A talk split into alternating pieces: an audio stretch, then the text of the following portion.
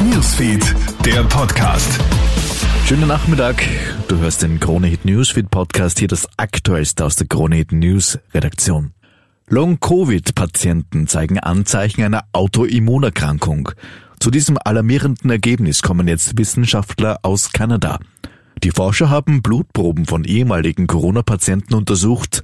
80 Prozent der Betroffenen haben drei bis sechs Monate nach der Erkrankung Antikörper aufgewiesen, die gegen das eigene Gewebe gerichtet sind.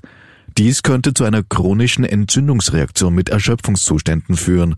Wissenschaftler in aller Welt untersuchen derzeit mögliche Long-Covid-Folgen, auch bei uns in Österreich wird geforscht, sagt Patientenanwalt Gerald Bachinger. Faktum ist, dass Long-Covid uns noch intensiv beschäftigen wird und zwar auch ökonomisch, denn es wird da sicher noch sehr viele Menschen geben, die da aus dem Arbeitsprozess rausfallen oder nicht mehr so in der Lage sind, ihre Arbeitstätigkeit durchzuführen. Nichts wie raus aus dem Land, immer mehr Russen fliehen vor den Einberufungsbefehlen.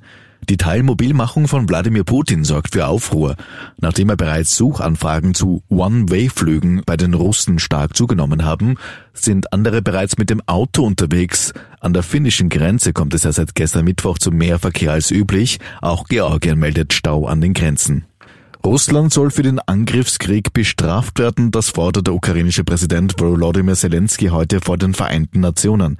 In einer Videobotschaft vor der UNO-Vollversammlung in New York sagte einmal mehr, dass ein Verbrechen gegen die Ukraine begangen worden ist.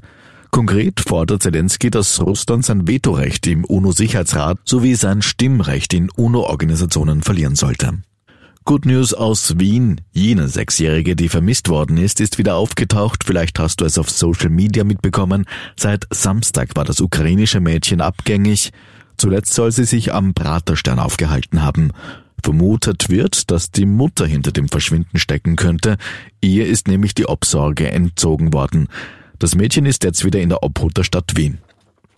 Die Teuerung ist momentan unsere größte Angst. Damit wird selbst die Klimakrise bei uns in Österreich von der Bedrohung durch hohe Teuerungen überlagert. Die Umfrageergebnisse kommen jetzt von Global 2000. Demnach sorgen sich neun von zehn Befragte vor allem wegen steigender Energie- und Nahrungsmittelpreise. Ganze 77 Prozent befürchten einen Anstieg der Armut bei uns in Österreich.